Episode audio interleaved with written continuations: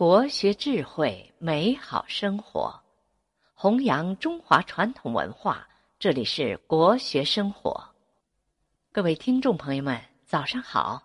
今天给大家分享一篇文章。不读书换来的是一生的底层。现在的孩子津津乐道于几个文化不高但事业有成的名人，用于堵住家长苦口婆心的嘴。然而，事实是，这样的人只是少数。大多数不爱学习的孩子，长大之后却发现，自己用几年疯狂的青春换来了一生的卑微与底层。现在有些孩子谈到读书，谈到吃苦，犹如谈虎色变，避之唯恐不及。一帮不学无术的女孩聚在一起，号称所谓的姐妹，以为有了姐妹就有了全世界。他们在一起聊好吃的，聊穿的，聊化妆品，想的是网上购物、刷微信、刷微博、追韩剧。而一帮无所事事的男孩聚在一起，号称所谓的哥们，以为有了哥们就有了天下。他们在一起逃课、抽烟、打扑克、玩游戏、看玄幻，甚至约架，以为这就是疯狂，这就是该有的青春。他们看不起那些不会化妆。不会打扮，一天到晚只知道读书的好学生，还骂那些好学生是书呆子，骂他们傻，只知道读书。殊不知，两三年后，好学生上一本，上二幺幺，上九八五，甚至上清华北大，而他们却要考虑去三本，去高职高专，甚至考虑要不要南下打工。有一段父子之间经典的对话。告诉了我们努力读书与不读书的大不同。儿子刚上学不久，就问当农民的父亲：“人为什么要读书？”父亲说：“一棵小树长一年的话，只能用来做篱笆或者当柴烧；十年的树可以做檩条；二十年的树用处就大了，可以做梁，可以做柱子，可以做家具。”一个小孩子如果不上学，他七岁就可以放羊，长大了能放一大群羊，但他除了放羊，基本上干不了别的。如果小学毕业，在农村他可以用一些新技术种地，在城市可以到建筑工地打工做保安，也可以当个小商小贩。小学的知识够用了。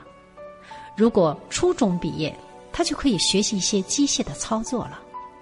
如果高中毕业，他就可以学习很多机械的修理了；如果大学毕业，他就可以设计高楼大厦、铁路桥梁了；如果他硕士、博士毕业，他就可以发明、创造出一些我们原来没有的东西。知道了吗？儿子说：“知道了。”爸爸又问：“放羊、种地、当保安，丢人不丢人？”儿子说：“丢人。”爸爸说：“儿子不丢人，他们不偷不抢，干活赚钱，养活自己的孩子和父母，一点也不丢人。不是说不上学或上学少就没用，就像一年的小树一样有用，但用处不如大树多。不读书或者读书少也有用，但对社会的贡献少，他们赚的钱就少。”读书多，花的钱也多，用的时间也多，但是贡献大，自己赚的钱也多，地位就高。那次谈话给儿子留下了极深的印象，从此儿子在学习上不需要威逼，更不需要利诱，就会做出最好的选择。马云在《不吃苦，你要青春干嘛》这篇演讲中这样说道：“当你不去拼一份奖学金。”不去过没试过的生活，整天挂着 QQ，刷着微博，逛着淘宝，玩着网游，干着我八十岁都能做的事，你要青春干嘛？恰同学少年的你们，在最能学习的时候，你选择恋爱；在最能吃苦的时候，你选择安逸。自恃年少，却韶华倾覆，却不知道青春易逝，再无少年之时。什么叫吃苦？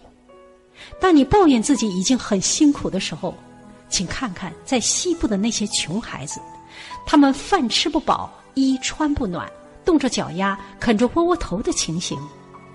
请想一想，几十年如一日起早贪黑的老师们，请你对比一下那些透支着体力却依旧食不果腹的打工者，还有你们的爸妈。在有空调、有热水喝的教室里学习，能算吃苦；在有空调、能洗热水澡的寝室里休息，算是吃苦；在有爸妈当太子伴读，衣来伸手、饭来张口的你，能算吃苦。著名作家龙应台在给儿子安德烈的一封信中这样写道：“我要求你读书用功，不是因为我要你跟别人比成就，而是因为我希望你将来拥有更多选择的权利，选择有意义、有时间的工作，而不是被迫谋生。”是啊，如果你优秀，你便拥有了大把的选择机会；否则，你只能被迫谋生。读书虽然不能带给我们更多的财富，但它可以给我们带来更多的机会。可能有的同学会问：我现在努力还来得及吗？我的回答是：我说来不及，你就不学了吗？我们应该把重心从问来不来得及转到用功学习上来。有时候你想的越多，越什么事都干不成。认准目标，就静下心来干，总会有结果。所以，接下来的时间，无论是高一、高二还是高三的同学们，不要问什么时间够不够，什么基础行不行，这些都是次要的。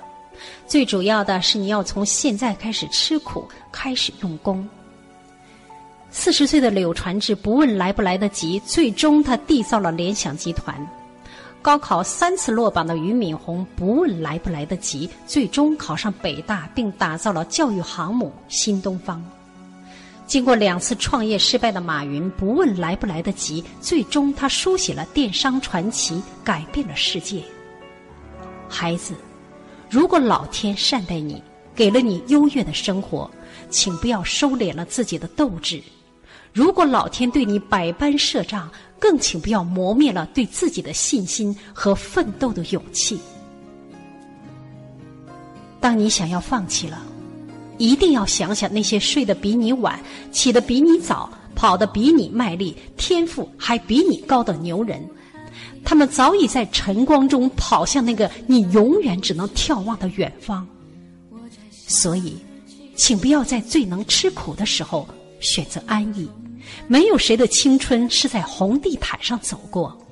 既然梦想成为那个别人无法企及的自我，就应该选择一条属于自己的道路，付出别人无法企及的努力。所以，我们不能在该读书的时候选择放弃，要在该读书的年纪珍惜和努力。加油吧，孩子们！感谢您收听《国学生活》，以及关注我们的平台。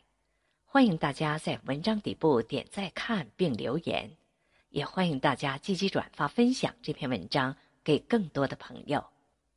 您的鼓励是对我们最大的支持。